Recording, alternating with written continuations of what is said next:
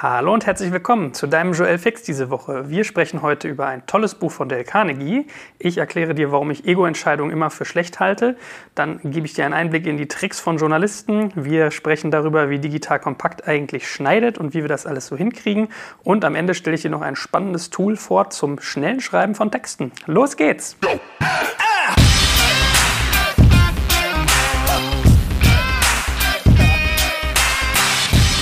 Ja, herzlich willkommen, wie gesagt, zu deinem Joel Fix. Der ist äh, nach mir benannt. Das, das, fühlt sich ein bisschen eitel an, muss ich zugeben. Mein Name ist Joel Kaczmarek und wenn du schon fleißiger Hörer von Digital Kompakt bist, hast du vielleicht mitbekommen, dass ich mich sehr viel mit anderen Menschen austausche und viele Podcasts mache rund um das Thema Digital und allem, was da so dazugehört. Äh, ist auch für mich total ungewohnt, heute mal einen Monolog zu halten. Ja, normalerweise sitze ich ja hier mit Gesprächspartnern, durchlöcher die mit Fragen oder wir diskutieren fleißig. Aber ich habe in meiner, meiner Messenger-Gruppe in dem Fall, da habe ich mal eine Frage gestellt, nämlich, äh, ja, hey, sollte ich nicht mal ein eigenes Format machen, wo ich ein bisschen mein Wissen teile, wo ich euch spannende Sachen erzähle?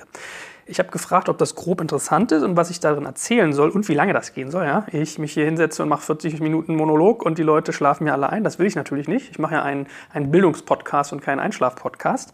Auf jeden Fall in diesem, äh, diesem Messenger-Kanal habe ich gefragt, was ich da tun sollte und die Resonanz war wirklich überwältigend gut. Also ich habe Dutzende und Aberdutzende von Antworten gekriegt mit Themenvorschlägen, mit Ideen.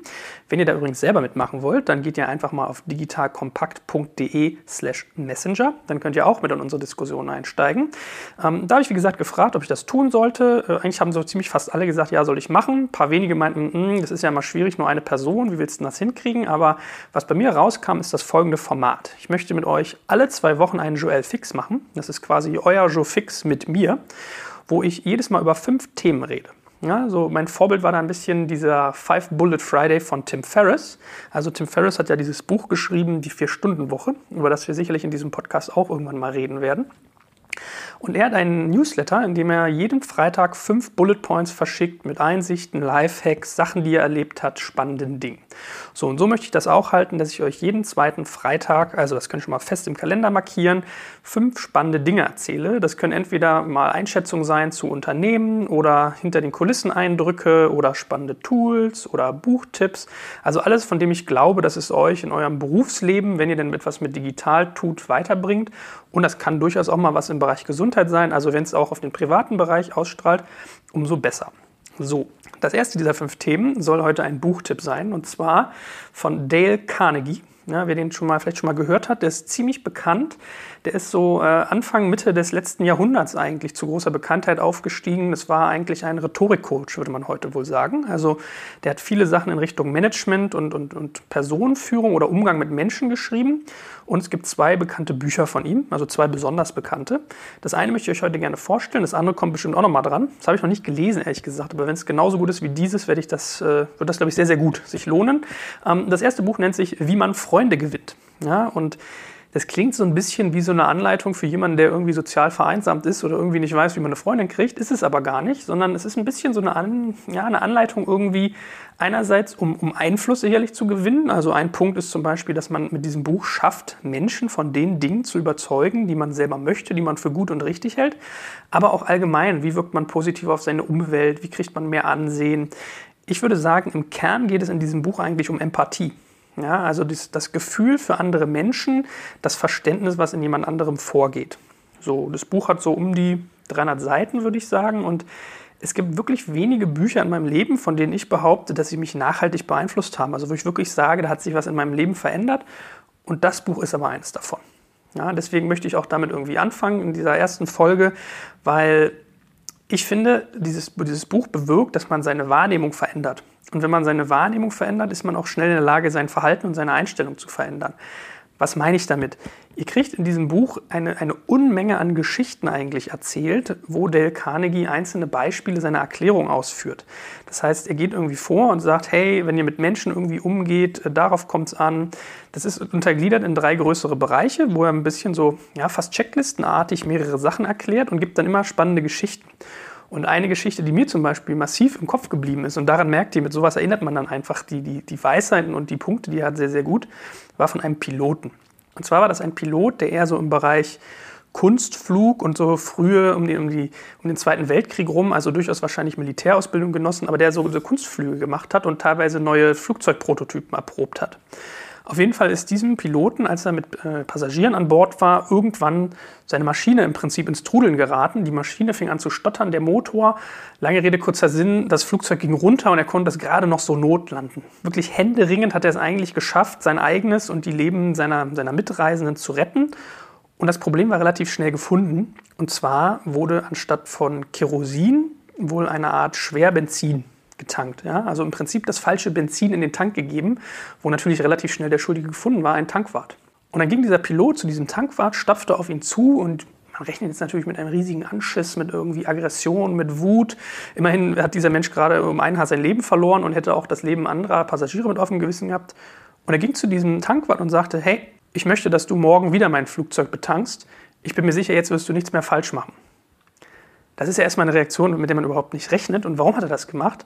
Weil er selbst die Empathie hatte, dass er genau wusste, dass dieser Tankwart das A nicht mit Absicht gemacht haben wird und B Blut und Wasser schwitzt, weil er irgendwie ein unfassbar teures Flugzeug kaputt gemacht hat, um ein Haar mehrere Menschenleben gekostet hätte, dass er im Prinzip gar nicht mehr sagen musste, dass er das nicht mehr tun soll. So, und das war so eine Geschichte, die, die mir so im Kopf geblieben ist, wo es dann um einen der Punkte in diesem Buch geht. Und so ist das ganze Buch voll davon. Ein anderes Beispiel war zum Beispiel, dass er sagt, naja, wenn du möchtest, dass Menschen etwas tun, von dem du glaubst, dass es richtig ist, solltest du dir immer überlegen, was wollen diese Menschen eigentlich? Das ist ein bisschen wie beim Angeln. Wenn du Fische fängst, gehst du ja nicht hin und hängst eine Erdbeere an den Angelhaken, sondern eher eine Heuschrecke oder einen Wurm. Ja, das heißt, weil dir die Erdbeere schmeckt, muss die noch lange nicht auch dem Fisch schmecken. So, und das ist sozusagen so ein paar Beispiele, wie irgendwie dieses Buch arbeitet, dass du eine ganze Reihe von Geschichten hast, mit denen dann einzelne Punkte im Prinzip erklärt werden. Und was ich am Anfang meinte mit diesem die Wahrnehmung verändern, das geht so ein bisschen einher mit einem anderen Buch, was ich mal über NLP gelesen habe, Neurolinguistisches Programmieren. Da war ein Beispiel von jemandem, der in einem Imbiss etwas zu essen bestellt und fragt, was es kostet. Dann sagt der Imbissbesitzer, das steht doch da oben, die Currywurst kostet 3,50 Euro, können Sie nicht lesen. Ah ja, okay, und wie ist es mit der Bulette? Was kostet die? Ja, das steht doch auch da oben, 4,20 Euro. Wollen Sie mich irgendwie auf den Arm nehmen? Und dieser Currywurstbesitzer, der Imbissbesitzer, wird irgendwie immer wütender, immer wütender, weil er sich irgendwie verhöhnt fühlt, weil er denkt, der, der, der, der Gast möchte ihn da irgendwie auf den Arm nehmen, respektiert ihn nicht, erkennt ihn nicht an, bis ihm irgendwie eine Frau nebenan sagt, entschuldigen Sie bitte, ich glaube, der Herr kann nicht lesen. Er ist Analphabet. Ja, und in dieser Sekunde verändert sich bei dem Imbissbesitzer alles. Der wird auf einmal total freundlich, erklärt ihm alles. Und das ist so ein bisschen das Beispiel, was ich meine. Wenn ihr ein Verständnis dafür kriegt, was im anderen gerade passiert, eine Wahrnehmung, ja, was, wie geht es dem anderen, diese Empathie, dann könnt ihr auch eure eigene Einstellung verändern und euren eigenen Umgang mit den Dingen. Und bei mir war es so, dass dieses Buch einfach dazu geführt hat, dass ich mit vielen Sachen viel entspannter werde, Sachen nicht mehr so persönlich nehme und kritikfähiger werde. Ja? Von daher, äh, ich empfehle euch das sehr. Das ist aber auch ein Buch, finde ich, was man, glaube ich, durcharbeiten muss. Ja, also einmal lesen und vergessen ist so, so, das ist eine, dann nimmt man wahrscheinlich einiges mit, aber so richtig gut funktioniert es erst, und das sagt der Carnegie auch selber, wenn ihr das regelmäßig hm, ja, im Prinzip lest, wiederholt, handschriftliche Notizen macht, solche Geschichten. Also Dale Carnegie, wie man Freunde gewinnt, unser erster Tipp heute. Mein zweiter und dritter Punkt heute hängen witzigerweise mit, mit einer Wahrnehmung zusammen, die ich vor kurzem hatte. Und zwar habe ich da den guten Sebastian Diemer interviewt, der damals Creditec gegründet hat, der ja durchaus kontrovers diskutiert wird in der Szene, so ein bisschen den Ruf genießt, ein Hau drauf zu sein und so weiter und so fort. Und mit dem war ich äh, zum Gespräch verabredet und einen Tag vorher habe ich einen bekannten Investor getroffen, aus, äh, aus Berlin in dem Fall. Also wirklich schon ähm, sehr lange im Geschäft, sehr erfolgreich, auch international aktiv gewesen. Und dem habe ich irgendwie davon erzählt, dass ich ihn am nächsten Tag treffe. Da meinte er zu mir, naja, äh, sie hätten sich das auch angeguckt und ähm, nee, sie hätten da nicht investiert, das ist einfach nicht so ihr Typ. Ja, also der Typ Gründer, nach dem sie schauen und er erzählte mir von einem Artikel, den er, ich glaube, in der Süddeutschen Zeitung gelesen hat über Sebastian Diemer, wo er sich wohl hingestellt habe und gesagt hätte, was er doch alles für tolle Unternehmungen macht, gerade die er finanziert, dass er doch jetzt irgendwie Millionär ist nach seinem Exit an, an Creditec und äh, was er jetzt alles mit dem Geld tut, wie viele Gründungen er parallel hat. Und dieser Investor hat das so ein bisschen als Bild genommen, dass er sich nicht richtig fokussieren könne, ja, dass er doch irgendwie, dass da zu viel Ablenkung drin sei, wie das eigentlich gehe, eine Firma zu bauen und all das parallel zu tun und dass das eigentlich nicht der Schlag Mensch sei, mit dem er arbeiten möchte. Also dieses Selbstdarstellerische. So, und an dem Punkt möchte ich mit euch gerne zwei Sachen rausarbeiten. Zwei Punkte. Und das erste ist dieser, dieser Faktor Ego. Ja, man hat es ja gerne mal, dass irgendwie Gründer, wenn sie erfolgreich waren, sich als Millionäre inszenieren und sagen, ja, was sie alles Tolles geschaffen haben. Ähm, der Investor meinte dann auch zu mir, ja, noch schlimmer, neulich hatte ich einen Artikel über einen ehemaligen Gründer, der sich in der Bild zeigte mit irgendwie einer goldenen Rolex, er hätte jetzt die Millionen und würde mit teuren Uhren rumlaufen. Ja? Die Geschichte geht natürlich noch weiter. Ich habe dann Sebastian Diemer darauf angesprochen und der hat mir witzigerweise eingangs von diesem Gespräch erzählt, meinte, ja, hast du wie gesehen, dass wir diesen Artikel in der SZ hatten? Da meine ich so, ja, habe ich gesehen. Habe ich mich mit einem Investor gestern drüber unterhalten, der fand das total dämlich. Der meinte, ja, die Geschichte dazu ist ja auch total verrückt. Äh, ich habe mich mit einem Journalisten getroffen und wir haben irgendwie über eine Stunde geredet ähm, über das, was ich jetzt eigentlich tue und ähm, über ein, eine einzelne Gründung von mir. Und ganz am Schluss kam eigentlich nur so fünf Minuten Fragen, was ich denn sonst noch so mache. Und habe ich in fünf Minuten erzählt, was ich so tue, wie ich mein Geld investiere, was, was eigentlich sozusagen mein, mein tägliches Tun gerade umfasst. Ja, und im Prinzip hat er mir gesagt, er hat eine Stunde über Thema A geredet und die fünf Minuten über Thema B waren dann aber der gesamte Artikel. So, und den ersten Punkt, den ich so ein bisschen ausführen möchte, ist dieses ganze Millionärsthema. Der Kollege Diemer ist da offensichtlich irgendwie relativ unglücklich reingestürzt, hat das vielleicht gar nicht so, so, so haben wollen, so bauen wollen. Ja? Aber was ich immer wieder erlebe, ist, dass dieses, dieser Faktor, sich als erfolgreich inszenieren, eigentlich nicht gut ist. Ja, es gibt irgendwie von, von Jim Collins dieses Buch Der Weg zu den Besten. Der sagte so schön, ein, äh, ein Zirkuspferd kann zwar tolle Kunststücke, aber ein Ackergaul kann flügen.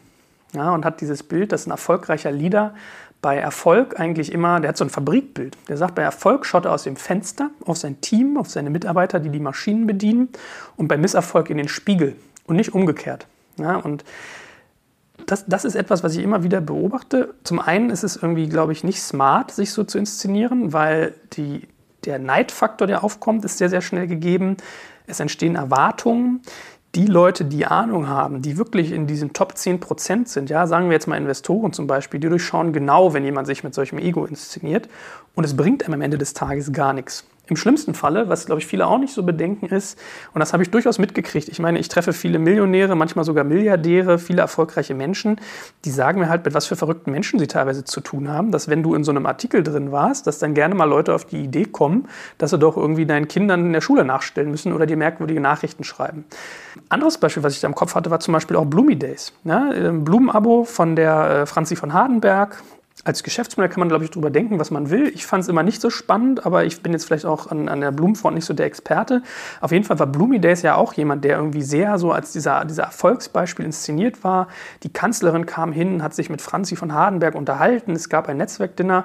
Und als die Firma irgendwie ein paar Monate später in die Insolvenz gegangen ist, ja, weil irgendwie, ich glaube, eine Finanzierung nicht geklappt hat, äh, habe ich so aus der Ferne mitgekriegt, war der Neidfaktor halt sehr, sehr hoch. Ja, das, also was ich beobachte ist, wenn ich das tue, mich so inszeniere, ist immer dieses Thema Neid sehr gegeben. Man hat immer den Verdacht, oder man merkt ja bei dem, an dem Beispiel mit, mit Sebastian Diemer und dem erfolgreichen Investor, dass einen Menschen schnell in eine Schublade packen. So, das mag an sich eine relativ banale Einsicht sein, aber das ist allen da draußen, die ihr gerade zuhört, irgendwie eine Einsicht, die ich euch gerne mit auf den Weg geben will. Ich finde immer spannend, wenn man eher der Ackergaul ist, wenn man eher sich bedeckt und ruhig hält. Ich habe beobachtet, in Berlin gibt es ein umgekehrt proportionales Verhältnis von Erfolg und Sichtbarkeit. Heißt, die Leute, die wirklich erfolgreich sind, reden da eigentlich nicht drüber, sondern nur sehr funktional, wenn es ihrer Gründung nutzt. Und die Leute, die nicht erfolgreich sind, reden sehr, sehr viel drüber. Ja, das heißt, eigentlich würde ich denken, ist eher schlauer, Öffentlichkeit, mediale Präsenz als etwas zu sehen, was ein Instrument ist und wo man sich darum bemüht, das eigentlich nicht fürs eigene Ego zu tun, sondern für die eigene Firma. Ja, Beispiel zum Beispiel HelloFresh. Die äh, Gründer dessen seht ihr, glaube ich, relativ selten in der Presse. Und als ich mich mit denen unterhalten habe, ging es dann eher darum, dass man über inhaltliche Themen redet. Was können wir tun, um zum Beispiel mal unsere US-Aktionen sich anzuschauen? Also der, der denkt viel funktionaler. Ja? Der sagt, ich habe halt bestimmte Themen, wo wir ganz gut drin sind und die ich irgendwie gerne positionieren möchte, damit auch irgendwie meine Mitarbeiter da die Kredibilität kriegen oder dass wir neue Mitarbeiter finden. Und ein Beispiel wäre zum Beispiel US-Expansion. Aber der hat gar kein Interesse daran, sich selbst zu inszenieren. Oder Zalando, die Gründer, noch stärker. Ja? Treten kaum in Erscheinung, bleiben sehr im Hintergrund. Also ich glaube, dieser Zirkuspferd versus Ackergaul-Vergleich zieht da ganz gut. Zweite Geschichte oder zweiter Punkt, die ich gerne an dieser Geschichte aufmachen möchte, ist das Thema Journalisten. Ja, also ihr merkt ja an dem Beispiel von dem Kollegen Diemer, der hat eigentlich mit einem ganz anderen Ziel etwas erzählen wollen, als das, was dann aufgegriffen wurde. Warum so ein Journalist das tut, ist natürlich klar. Ja, diese Millionärsgeschichten, die klicken natürlich immer gut. Wenn ihr euch mal Journalisten ein bisschen anguckt, die sind ja in der Regel Headline getrieben. Ich würde sagen, bei Digital Compact sind wir ein paar der wenigen, die das nicht tun. Also ich habe wirklich heiße Stories mit Digital Compact schon liegen gelassen, weil ich der Meinung war, sie wären nicht nachhaltig für das System gewesen oder für die Person. Aber im Großen und Ganzen ist es so, dass Journalisten auf Klickzahlen, auf Reichweite getrieben sind. Und da gehen immer Reißer-Stories besser als solche funktionalen. Ja? Und ein Satz, den mir Markus Joost immer beigebracht hat, den kennt ihr vielleicht auch aus unserem Podcast, mit dem haben wir eine Folge gemacht, die größte Drecksau des PR-Geschäfts. Markus ist auf PR spezialisiert und er meinte, der, der ist Österreicher. Und da hat er immer so einen charmanten österreichischen Akzent. Er meinte, ah, Leute, ihr versteht es nicht, wenn euch ein Journalist anruft, ist die Story bereits geschrieben. Ja, und diese, diese, diese Message, finde ich, solltet ihr euch mal merken, finde ich, kann man im Herzen umtragen. Wann immer ich mit Journalisten rede, habe ich das immer im Kopf. Wenn ihr mit einem Journalisten redet, der euch angerufen hat, ist die Story eigentlich schon geschrieben. Da müsst ihr eigentlich nur rauskriegen, in welche Richtung will er und das kriegt ihr relativ schnell mit an den Fragen und besonders auf die beiläufigen manchmal achten, die sind gefährlich.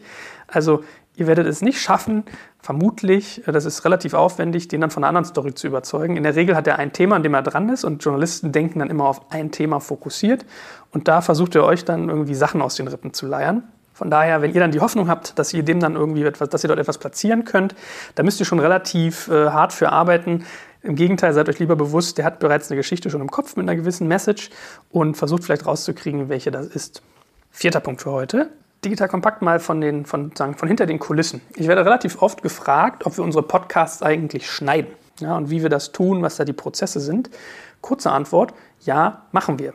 Und das sogar sehr, sehr umfangreich. Und zwar, wir haben im Prinzip zwei Schnittprozesse. Ihr müsst euch vorstellen, wir nehmen mit jemandem einen Podcast auf. Das ist in der Regel so eine gute Stunde. Na, das heißt, wenn ich mich mit einem Unternehmer zusammensetze, dann nehmen wir eine Stunde lang Podcast auf und sprechen über sein Unternehmen. Ich habe eine relativ lange Recherche, die ich mit demjenigen dann durchgehe.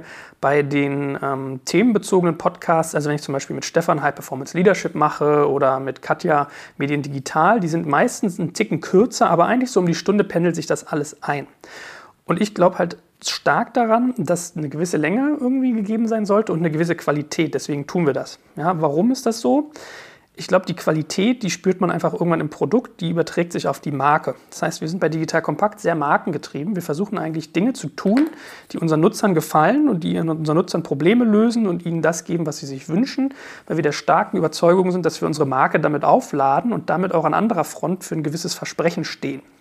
Das ist das eine. Und das andere ist, von der Länge her habe ich gemerkt, dass so diese, diese typische Autofahrt, die man zur Arbeit hat, die eigentlich bei fast jedem umgebliebene 30 Minuten bis 40 ist, eine sehr gute Länge ist. Das heißt, wenn man irgendwie mit der U-Bahn, S-Bahn, Auto, Fahrrad irgendwie fährt, hören viele unsere Podcasts. Deswegen empfiehlt sich eine gewisse Länge es geht trotzdem länger, aber ich glaube, es ist schon ganz gut, wenn man in diesem Fenster ist. Also ich hatte auch schon den Fall, wenn wir mal einen 20 Minuten Podcast gemacht haben über eher trockene Themen im Legal-Bereich, kamen Beschwerden, die sollen länger sein. Also wir haben so, versuchen so ein bisschen diese 40-Minuten-Marke einzuschneisen.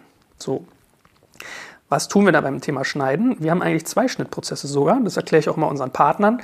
Wir haben einen technischen Schnitt und einen inhaltlichen. Das heißt, technisch gehen wir so vor, der Podcast ist im Kasten, eine gute Stunde ist aufgenommen und dann schicken wir diesen Podcast an externe Cutter raus. Das heißt, wir haben so einen Pool von, ich glaube, fünf bis sieben Menschen, die für uns Podcasts schneiden und die machen dann eigentlich nur eine Sache, die schneiden die Amps raus, Störgeräusche, lange Pausen, wenn Leute sich verhaspeln oder sich vielleicht mal sehr, sehr deutlich doppeln. Das schneiden die alles raus. Oder es gibt manchmal auch so Off-the-Record-Talk, ja, dass man jemandem irgendwie, dass er sich verhaspelt oder mir noch eine Frage stellt zu seiner Frage. Äh, sowas kommt dann alles raus. So, das heißt, hinterher hören sich Leute sehr, sehr eloquent an, wenn man das ganze Ähm und alles rausnimmt. Vor allem wird das Ganze wirklich kürzer. Also wir hatten Podcasts, die werden um, weiß ich nicht, bei 60 Minuten Podcastaufnahme teilweise 10 Minuten kürzer, nur durch solche Pausen, Ams, Doppelungen, Störgeräusche. Also es ist relativ faszinierend. So, und dann gehen wir im Prinzip hin und machen noch einen redaktionellen Schnitt. Den macht bei uns der gute Julian. Ähm, der sorgt wirklich dafür, dass äh, die Inhalte auch spannend sind. Das heißt, einmal hast du diese, diese Störinhalte und dann gehen wir eigentlich nochmal hin und schneiden so, dass das Ganze redaktionell oder inhaltlich auch interessant ist. Das heißt, wenn jemand irgendwie lange rumpalabert, machen wir es kürzer. Wenn Sachen sich brutal doppeln, schneiden wir einen Teil raus. Wenn ein Abschnitt einfach nicht werthaltig genug ist, nehmen wir den komplett raus. Das sind die Dinge, die wir dabei tun. Vielleicht so ein bisschen zu dem, dem Kostenrahmen, wie wir das irgendwie vom Prozess abbilden, weil ich glaube, das ist für viele auch ganz spannend. Den technischen Schnitt, den haben wir im Prinzip ausgelagert und zahlen dann Stundenlohn für. Das geht bei 11 Euro die Stunde los ähm, ist eigentlich immer unter 20 Euro, muss man sagen. Und das muss man jetzt eher, glaube ich, in diesem Kontext sehen, studentische Hilfskraft oder Cutter, der noch was nebenbei macht. Wenn ihr euch einen professionellen Schnittmeister holt, ist das Gehalt um ein Vielfaches höher, würde ich sagen. Also ich würde mal schätzen 40 bis 50 Euro die Stunde eher. Das heißt, es ist jetzt nicht irgendwie Tonstudio-Level, was ihr da habt. Ja? Aber wir sind irgendwie hingegangen und haben diesen Voloho-Newsletter. Das ist ein Newsletter, da kann man äh, Work, Love, Home, also äh, Sachen aus dem Bereich Arbeit, Liebe oder Zuhause, so ein bisschen im Sinne von Kleinanzeigen posten. Und dort haben wir nach Leuten gesucht, die die für uns schneiden und haben im Prinzip einen Pool aus sehr, sehr guten Leuten, wo man dann irgendwo auch ein Gefühl kriegt, was ist schnell, was ist nicht so schnell. Also um euch mal ein Gefühl zu geben, für einen 60-Minuten-Podcast mit zwei Personen schneidet ein sehr, sehr guter Cutter in vier Stunden. Der Durchschnitt ist eher bei sechs und wenn es mal lange dauert, acht.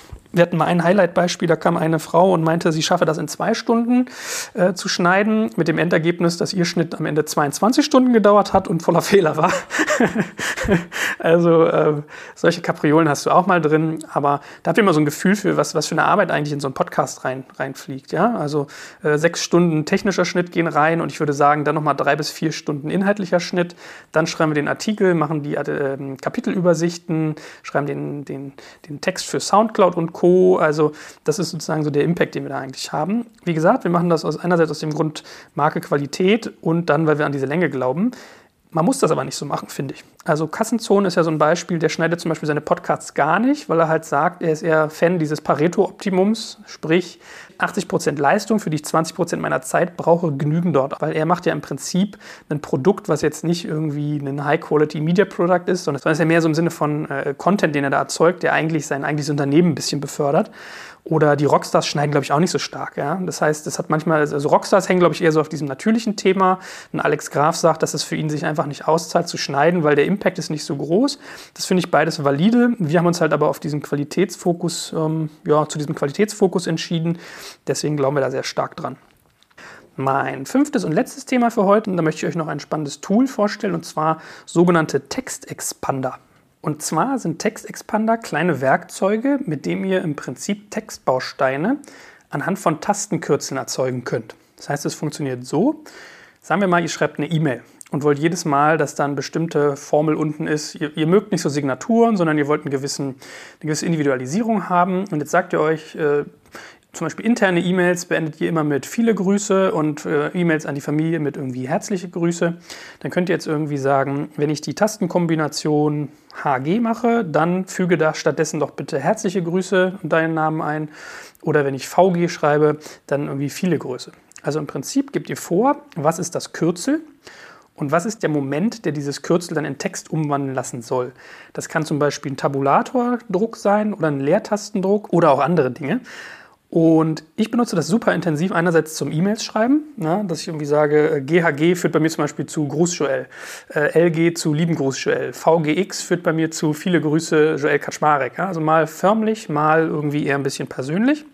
Und wir benutzen es auch super intensiv bei Digital Kompakt für die ganzen Podcasts. Das heißt, wir haben ja im Prinzip unsere gewissen Standardformate und anstatt dass ich jetzt irgendwie mir eine Word-Datei anlege für jedes dieser Podcasts, ja, meinetwegen Deep Dive hat irgendwie einen Aufbau, Mediendigital hat einen anderen, nehmen wir im Prinzip diese Kürzel. So, und da haben wir unterschiedliche Momente, wo wir eigentlich immer die gleichen Inhalte einfügen.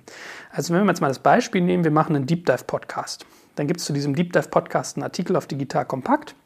Es gibt Keywords, Tags, die wir diesem Artikel jeweils zuordnen. Und es gibt bei SoundCloud einen Beschreibungstext, der bei allen Podcast-Apps dann angezeigt wird. Das heißt, wenn ihr dann den Podcast öffnet, könnt ihr sehen, in diesem Podcast reden wir über XYZ.